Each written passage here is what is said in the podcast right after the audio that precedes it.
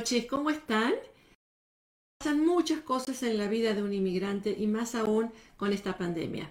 Pues les decía que es una semana muy especial, la Navidad se aproxima y con la Navidad las alegrías y las tristezas navideñas, porque sabemos que es una época de muchas emociones, siempre lo ha sido, eh, incluso para las personas que no son cristianas o católicas, época muy intensa de emociones, muy intensa en que uno quiere estar con la familia, uno quiere acercarse, uno quiere compartir eh, y muchas veces uno no está con la familia, la familia está lejos o la familia no está accesible.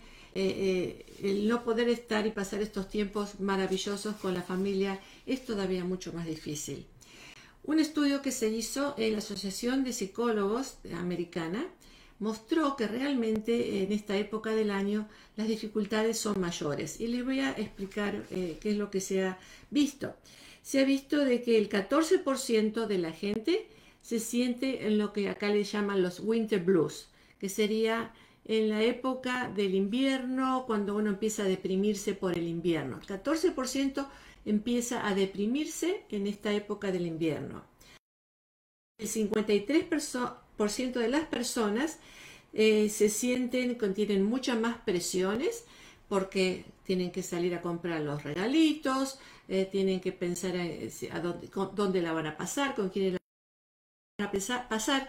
El 56% reportan que hay mucho más estrés en el trabajo. Uno diría, el estrés está en la casa, no, sin embargo, hay mucho más estrés en el trabajo. Así que el 64% de las personas que tenían un problema emocional antes, ahora lo sienten mucho más intenso. A mí me gusta dar estadísticas porque las estadísticas reflejan con números lo que está pasando en nuestra vida, eh, en la vida de estos momentos. Y seguimos igual, eh, a veces no aprendemos mucho las lecciones porque seguimos igual haciendo los regalitos, aunque no tengamos dinero, metiéndonos en problemas con con eh, las, tarjetas de crédito que tendremos que pagar luego y, también preocupándonos por cómo vamos a hacer para estar en un lado o en otro si es que si ustedes se disponen a hacer eso. Sabemos que la semana esta de la Navidad hace que mucha gente se deprima. Y la depresión de esta época es una depresión muy especial, porque es una depresión melancólica, una depresión de lo que uno quisiera que fuera y que no es es una depresión de, recordar quizás una infancia porque era muy muy bonita y ahora no la es, o recordar una infancia que no era bonita para nada y uno la recuerda hoy en día. E, es tan especial este momento de la Navidad que uno se pregunta, ¿no? Este, eh, ¿Cómo hacer para pasar este momento, para que, que, pase rápido? Mucha gente quiere que ya se termine las fiestas y que ya, ya pase todo y se vuelva a la normalidad. Me hace acordar a un presidente en la Argentina que se llamaba El Sogaray y que decía, hay que pasar el invierno. Pues esto me hace acordar tanto al, al presidente El Sogaray que decía eso, hay que pasar el invierno. ¿Y cómo lo pasamos? Pues lo mejor que podamos, conversando, compartiendo con quienes están más cerca. Eh, yo los invito a que pasen su Navidad en su casita, y si usted se está deprimiendo por las fiestas, hable con alguien, hable con alguien con quien sea de confianza, cuéntele cómo se siente. Lo más seguro es que esa otra persona se va a sentir igual que usted y le va a contar algo parecido a lo que usted siente. Y si no, acá me tienen para, me pueden escribir. Voy a estar todos estos días aquí esta semana para acompañarlos, para que hablen, hablen, hablen. Es la mejor forma de sacarse esa angustia que uno puede tener ahora en esta época de las fiestas. Y es importante también distinguir cuándo es una depresión por fiestas de cuándo es una depresión porque es una depresión. Generalmente la depresión esta de las fiestas pasa una vez que ya comienza enero y comienza la vida normal. Pasan las fiestas y ya, ya pasó. Y uno vuelve a sentirse como antes. Pero la gente que vive en depresión no supera la depresión de las fiestas navideñas tan fácil generalmente se intensifican en esta época del año y luego se mantienen por largo tiempo. O sea que alguien que sufrió, sufrió, por ejemplo, un trauma o algo difícil en su vida y que ya viene con una depresión, ahora se le puede poner más fuerte, más acentuada y luego continuar así o bajar un poco, pero la depresión continúa. Esas personas posiblemente necesiten medicina para la depresión. Hay muchas y buenas medicinas para la depresión y no vale la pena vivir en depresión. No vale la pena. La vida es mucho más linda que estar viviendo todo deprimido y angustiado. Uno puede hablar con un consejero, llámenos aquí en casa de la familia a ver si podemos ayudarle a encontrarse con un terapista bueno dentro de casa de la familia o dentro del condado de Orange, del Departamento de Salud Mental que tiene muy buenos terapeutas también. Así que escríbanos y acá le vamos a dar las referencias de dónde ir con un terapeuta, ya sea, como les dije, en casa de la familia o en el Departamento de, Salud Mental del Condado de Orange o de otros condados si fuera necesario. Para eso estamos, para que usted no tenga que vivir con depresión en estas fiestas ni después de las fiestas tampoco, porque es muy pesado vivir con esa depresión, es muy pesado. Y absténganse de los regalitos, si no tienen dinero, no se metan en problemas. Es mucho más lindo poder compartir una foto, busque una foto eh, antigua de cuando usted estaba con esa amiga o con ese amigo y diga, le manda, le saca una foto con el, teléfono, y le manda, te manda un recuerdito de cuando éramos niños o de cuando éramos adolescentes, me acuerdo, y una cartita, me acuerdo cuando jugábamos a esto, a lo otro, o a quien sea, un familiar, Querido tío, te recuerdo con mucho cariño hoy en las Navidades porque me acuerdo cuando me regalaste una nieve y no sé, lo que sea. Algo que haga a esa persona que usted quiera sentirse bien. Uno se puede sentir mucho mejor cuando recibe una notita de amor de esa categoría que cuando recibe un regalo. Un regalo, uno lo recibe, lo guarda o lo usa y después hasta se olvida de que posiblemente, no sé, depende de qué sea, ¿no? Pero las notitas de amor lazan a la gente más, esas son las que perduran mucho más, las que llegan al corazón. ¿Para qué se va a hacer usted problema buscar el regalo de la persona? ¿Cuál será el regalo? ¿Cuánto va a gastar? ¿En cuánto se va a meter en problemas económicos por estar gastando de más cuando no es necesario hacerlo? No lo es.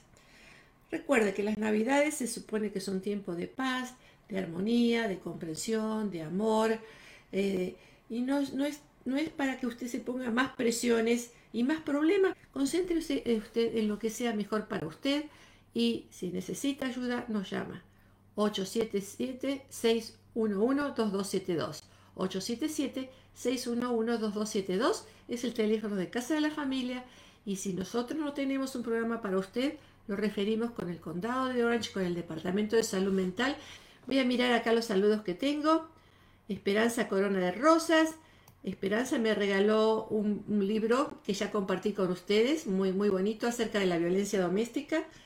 ¿Se acuerdan que los compartí? Bueno, muchas gracias Esperanza por haberme otorgado ese privilegio de poder leer tu libro. José Hernández, bendiciones, muchas gracias, muy amable. La escucho desde Costa Mesa. Ah, muy bien, estamos cerquita entonces, muy bien.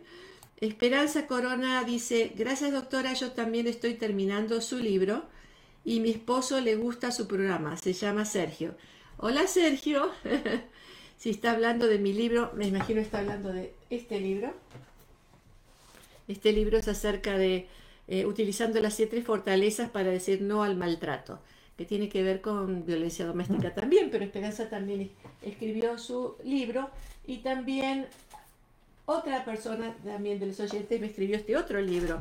Verónica Salgado escribió Elliot, un perro a la calle la historia de superación de un perro que no tenía nada que perder. Todavía no lo he leído, pero prometo leerlo. Sí. Así que si ustedes escribieron libros, pues mándenmelos aquí, los voy a estar leyendo y los voy a estar compartiendo con todos ustedes. Es otra forma muy bonita también de compartir, ¿cierto? Doctora, la saludo desde Santa Bárbara, California, deseándole una feliz Navidad. Muchas gracias por sus pláticas y por ayudar tanto a nuestra comunidad. Mi problema es que yo soy muy nerviosa y no hablo inglés y el mes entrante me toca presentar el examen por la ciudadanía.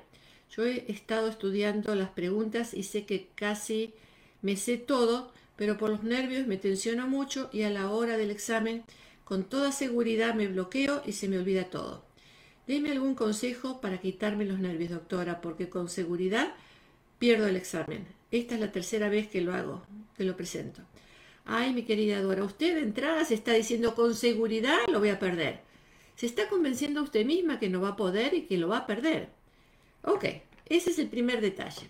Cuando uno se habla a sí mismo y se dice que yo no puedo, lo voy a perder de nuevo, me voy a poner nerviosa, a lo peor que le puede pasar. Y entonces, claro, cuando llega el momento, dice, ya me estoy poniendo nerviosa, ya me estoy... Y se pone nerviosa porque ya se está anticipando a ponerse nerviosa.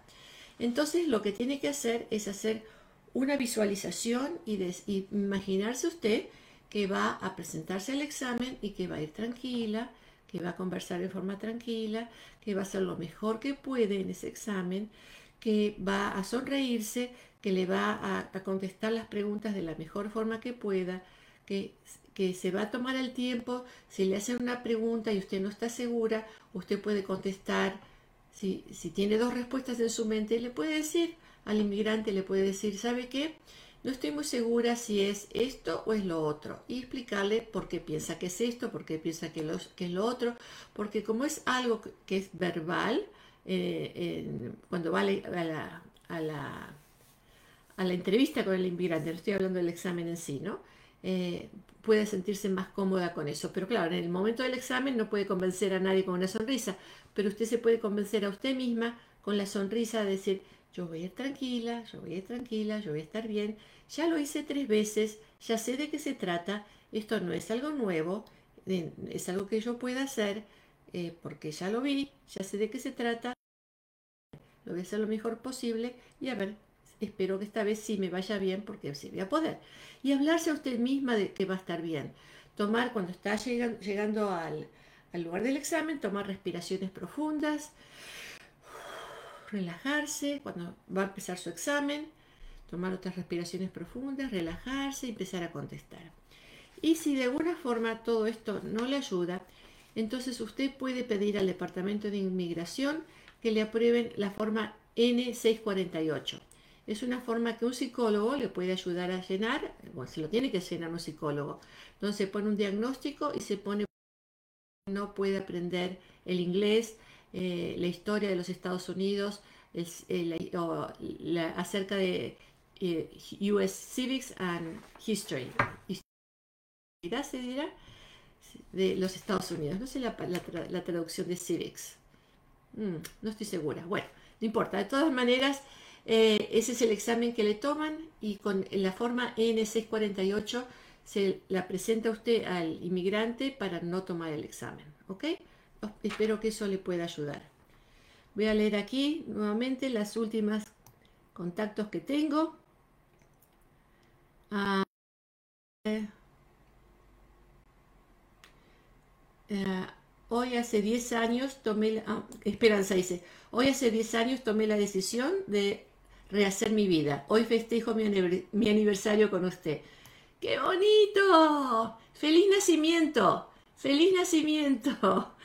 Es un nuevo amanecer, una nueva forma de vida, al vivir en paz, con tranquilidad y no con abusos ni con violencia, ¿cierto?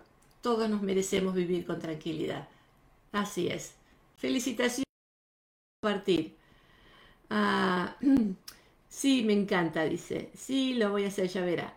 Ok, Jan Alvarado dice, a mí me gustaría que también hubiera un programa acerca del cáncer.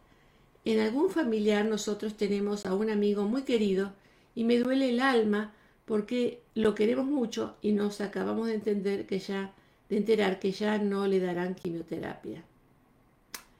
Las cosas tristes de la vida, ¿no? Las cosas la enfermedad, las dificultades, el no poder vivir bien como uno quisiera. Y a veces la, separación, separación porque todos nos vamos en algún momento, ¿no? Pero hay tantas cosas, tantas cosas médicas últimamente que ayudan a vivir mejor, que realmente son una maravilla, pero parece que en su amigo ya, por lo que me pone aquí, parece que ya está terminal. ¿Cómo prepararnos para esto y preparar a mis hijos, en especial a mi hija, la verdad, no sé qué palabra decirle a él porque no quiero quedarme. Agradezco. Ahí lo dijo usted. Tiene que agradecerle. todo lo que tenga en su alma, dígaselo. Dígale todo lo que quiere esta persona, todo lo que se le agradece, el impacto que ha hecho esta persona en su vida, porque al fin y al cabo, cuando nos vamos, cuando se vaya usted, cuando me vaya yo, vamos a ver en ese momento es qué fue lo que hicimos en la vida y qué impacto dejamos en los demás. Y si sentimos que hicimos algo positivo en la vida, nos vamos a ir tranquilos. Nos vamos a despedir diciendo, hice mi recorrido e hice lo mejor que pude. Entonces, viene a uno a decirle, te agradezco. Yo creo que eso trae mucha paz en el alma.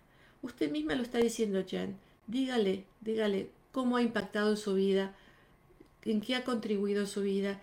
Y al contribuir en su vida, usted me está hablando también que hay una hija, sus hijos. Así que al contribuir esta persona en su vida, usted también ha contribuido, con sus hijos, porque esas, esas lecciones de la vida se van pasando a, otras generaciones. Así que lo mejor para acompañar a una persona en sus últimos momentos es simplemente darle amor, darle agradecimiento, darle su gratitud. Si tiene esa persona algo para decirle, escucharlo, no criticar sentimientos, estar ahí, estar ahí y estar ahí.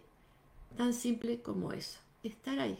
¿Qué más, qué más puede querer una persona que está por partir, saber que hay alguien que la ama y que está ahí. Inés dice, saludos y un placer saludarla, mi señora y doctora Ana Nogales. gracias, muy amable. Inés, gracias por sus saludos.